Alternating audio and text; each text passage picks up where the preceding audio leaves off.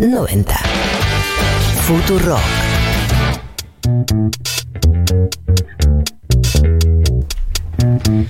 Bien, 14.24 de la mañana. de la mañana.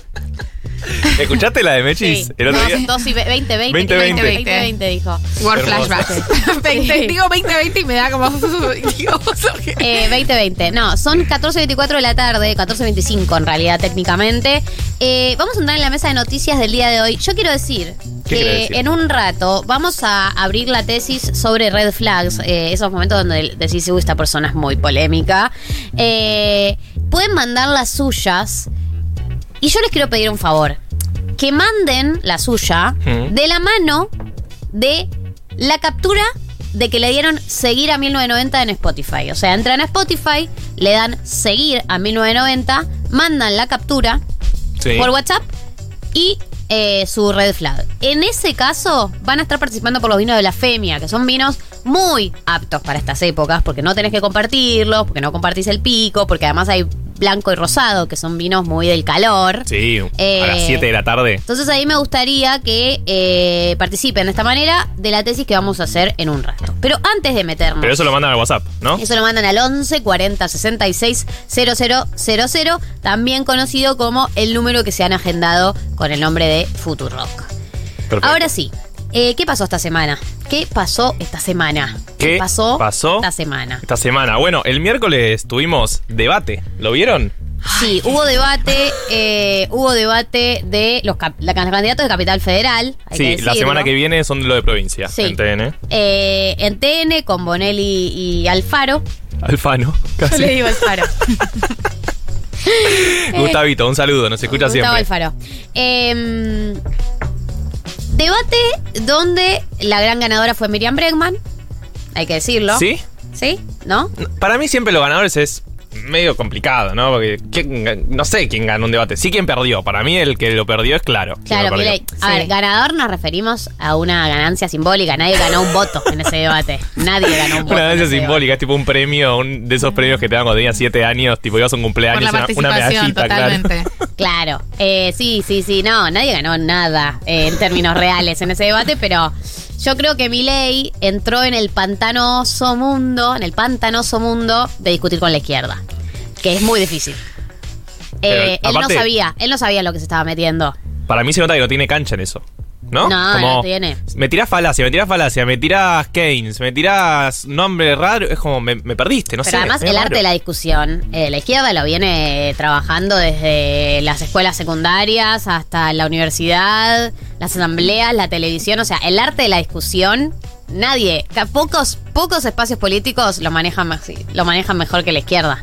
Eh, entonces, eso no quiere decir que después en la gestión eh, haya necesariamente uno, uno tenga por qué querer que lleguen al poder, ni, ni que uno pueda compartir cómo votan en el Congreso, pero en el arte de la discusión hay algunos, eh, no todos, pero varios referentes de la izquierda que son muy buenos discutiendo. Sí, obvio. Eh, y una praxis. se nota una praxis. Una praxis, una paciencia además. Es como toda una disposición eh, de- del tiempo en la el discusión. chicaneo, El cómo lo chicaneo. manejan. Eh, hay algunos, de hecho hay gente como que ya se pasa y que, vos- que ya no te... No te, no te, como que ya el chicaneo te genera como un poco de, de rechazo, pero tipo Gabriel Solano a veces, como que ya el chicaneo decís, bueno, basta.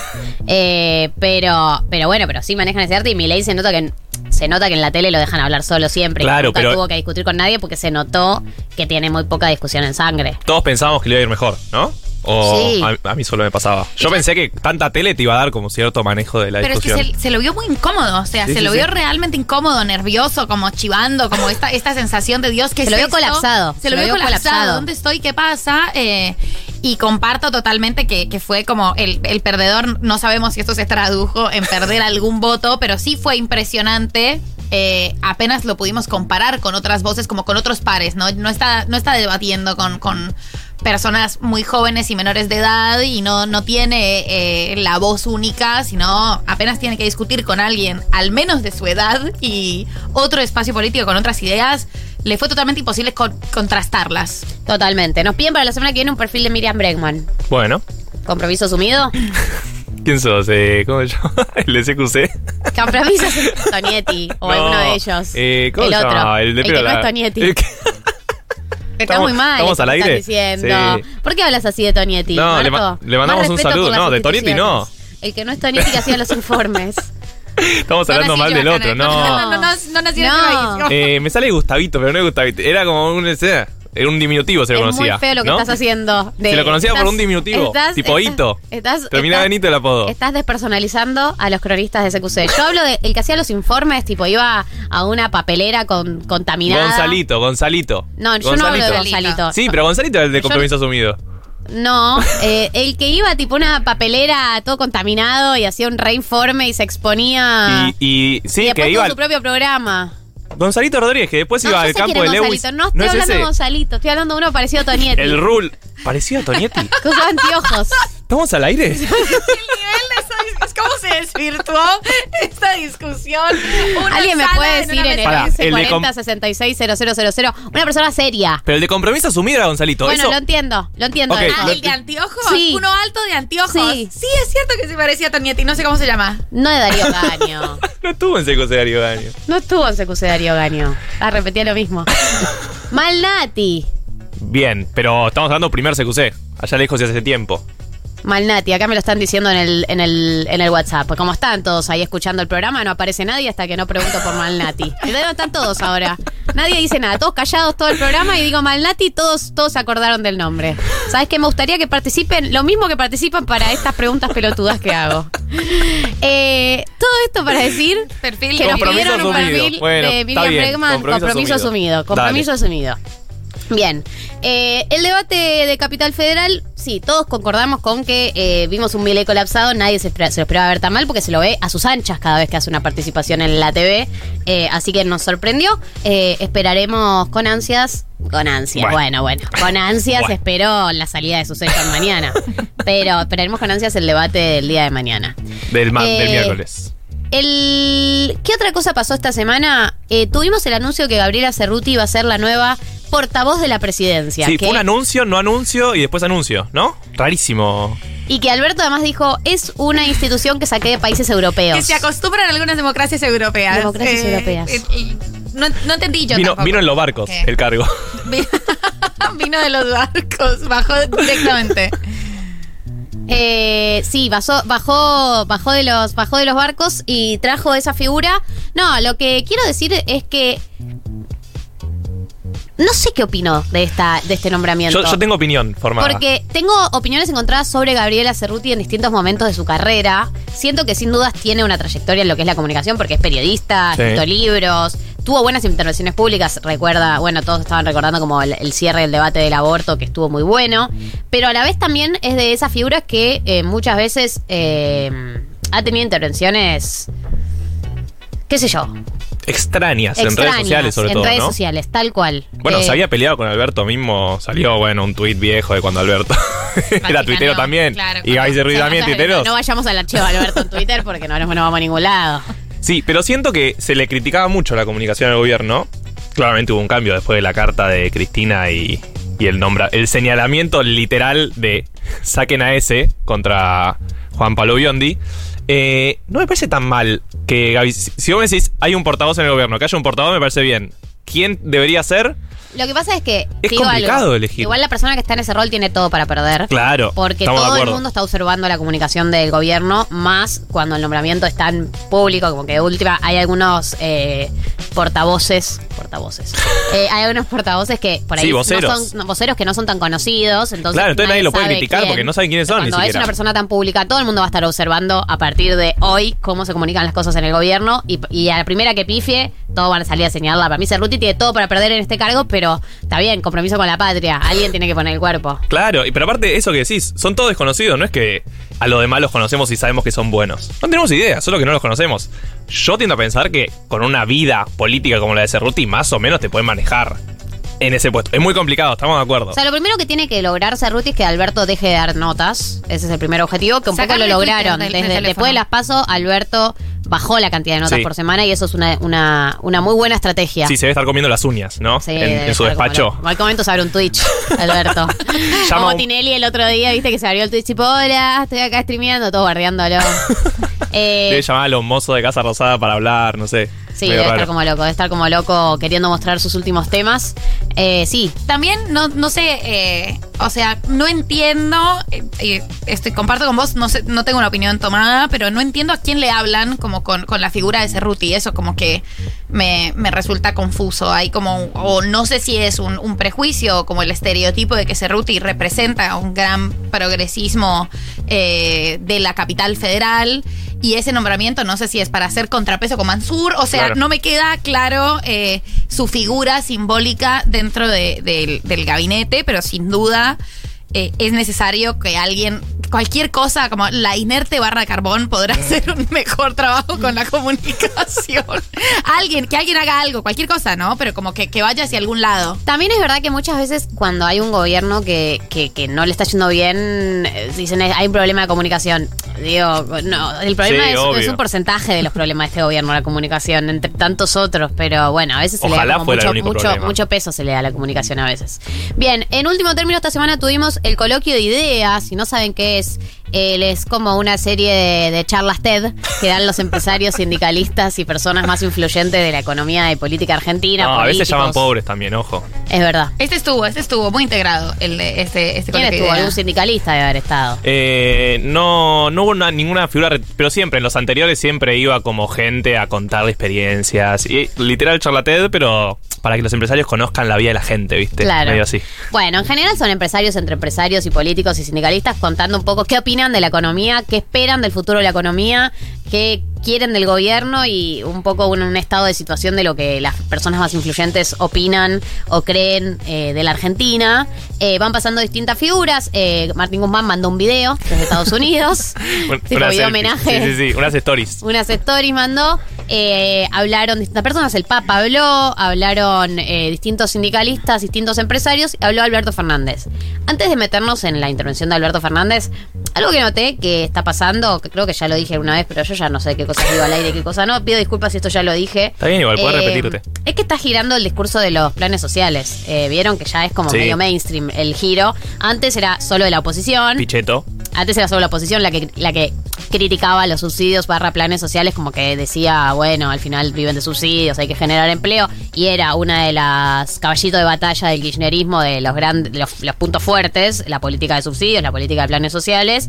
Y ahora de repente hay un giro que empezó por la oposición hace unos años y ahora fue absorbido, incluso por Emilio Pérsico lo está diciendo, o sea, lo están diciendo todos. Emilio Pérsico diciendo hay que, hay que, hay Pérsico que es- generar empleo y terminar con los planes sociales, que es una locura que lo esté diciendo él. No porque uno no con- uno siempre concordó con esa idea. Nadie puede opinar que el plan social es el fin último eh, y te- nadie puede estar en contra de la idea de que hay que generar empleo eh, a la par. Solo que, bueno, era como que uno decía, bueno, son cosas que van en paralelo, pero hay como un giro en el discurso en donde ya todos los funcionarios del gobierno, por lo menos los que están involucrados en esas áreas, tipo Culfas, eh, tipo... Sí, el mismo Roque. Alberto Fernández, la Roque, eh, han, han girado el discurso y algo que apareció mucho en el coloquio de idea eh, y que está apareciendo en todas las entrevistas que dan los, los ministros es hay que generar empleo, hay que cambiar de la política de los subsidios a la política de generación de empleo, que es una crítica que se le hizo y que todos siempre dijimos tipo de una, adelante, el, pro- el problema no es que no hubo voluntad de generar empleo, el problema fue otro, Pero- me parece a mí. También, o sea, hay un proyecto de ley, el proyecto de ley de masa, eh, que es eh, vacío, no, no, no, no sé de qué Sí, es ese full- proyecto clase como- media. Full es como, es muy discursivo, o sea, yo creo que eh, me parece que es interesante, es- de vuelta, eso también lo dije al aire, eso, eso también, ya, la repetición. Es horrible. Eh, siempre es interesante la discusión sobre empleo, sobre la calidad del empleo, sobre la necesidad de generar más empleo de mejor calidad y registrado. Ahora también hay como es la falacia y el lugar común, que evidentemente es muy electoralista y que tiene mucho éxito en un, un sector de clases medias y medias bajas eh, también, sobre que la gente vive de planes y no hace nada. No, no es tanta plata. Muchos de esos programas sí tienen contraprestaciones eh, y no, no creo que, que- tampoco haya que subirse como de manera crítica al, al viven de planes y los planes son lo opuesto al trabajo. Sino bueno, esto fue y se pensó como una forma laboral eh, y que sin, sin duda alguna sí hay que pensar eh, y fortalecer las posibilidades de, de trabajo y de trabajo de calidad, ¿no? Como trabajo registrado. Pero, pero es raro y me, y me parece chistoso y, y no como, como el, el giro radical hacia este discurso de convertamos, convertimos los planes en trabajo, vamos a convertir, vamos a hacer una ley que, que haga qué exactamente, exacto. Es como Pero convertimos además, el- el- los pescados en, no sé. Como dijo Macri, hay una ley para que seamos todos felices. Somos todos felices. Eh, ¿Querías decir algo? Sí, quería decir algo. Recomiendo mucho la charla que tuvieron en Segurola de Habana, Julia con el Pitu sobre todo, Fito también, eh, sobre esto, porque lo que contaba Pitu justamente es, bueno, la mitad más o menos de estos planes sociales, o una gran cantidad, son trabajadoras en comedores que ganan do- dos pesos, pero que no es que las podés llevar a otro empleo similar, no es que pueden tener otro trabajo, porque es un laburo de ocho horas en un comedor, atendiendo un comedor, eh, entonces también se nota desde ahí lo discursivo, no está bien.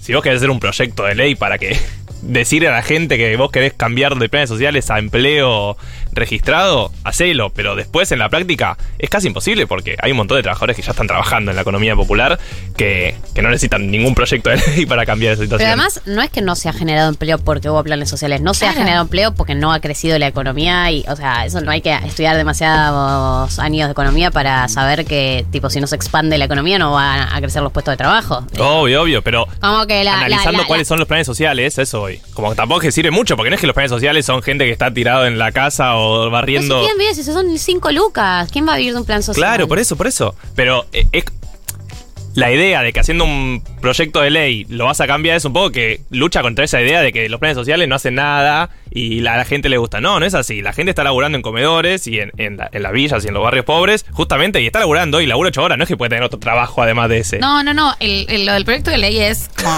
es la cosa más masa que duele igual. demagógica que yo vi en mi vida total. Es, es un titular. Me parece que, bueno, si eso es eh, eh, una preocupación de la mayoría de la sociedad en este momento, hay que atenderla y de vuelta, cualquier discusión sobre trabajo y sobre calidad del trabajo siempre es interesante, pero el vamos a convertirlo es como, Sí. ah, bueno, ok, De vamos una. a hacer una ley para que seamos todos felices. A favor. literalmente, a favor. es literalmente eso. Eh, 3 menos 19 de esta tarde se viene eh, la entrevista sobre la muestra Simbología en el CCK. Eh, vamos a sortear entradas. Se viene la tesis. No se olviden que tienen que mandar sus red flags. eh, o sea, ese momento en donde te das cuenta que la persona que tenés enfrente es re polémica. Tipo, mm, qué polémica esta persona. De la mano de la captura de que nos están siguiendo en Spotify, porque hace mucho que no, hace mucho que no les pedimos cosas. La gente dice que hoy estoy bardera. ¿Sí? La Eh, gente dice Yo siento eso. que estuve hostil esta semana, voy ¿Por a decirlo. Eh, ¿No volviste renovada de Mendoza? Volví muy renovada. Eh, Pero la renovación fue para, fue, fue para mal. Definamos renovación. Volvió-. Puede ser, volvió me Pichetto. Sentí, me sentí hostil esta semana. No, yo no te Eh, siento hostil. No con mi gente, no con mi gente. Mi al gente aire, bella. Al aire, al aire. Me sentí un poco hostil. Eh, así que pido disculpas No, eh, si para mí no lo están estuviste percibiendo hostil. de esa manera. Pero hace mucho que no les pedimos nada. Eh, hace mucho que no les pido nada. Y me gustaría que nos sigan en Spotify, que le den seguir y manden la captura. Si no quieren mandar la red flag, no la manden. Pero por lo menos manden la captura. Una captura, te pedimos, que nos están siguiendo en Spotify. Hace mucho que no le pedimos nada. El algoritmo no- no- nos haría muy bien subir eh, puestos en el algoritmo. A ustedes no les cuesta nada y para nosotros es un montón. Eh, 3 menos 18, vamos a escuchar música y seguimos con más 1990.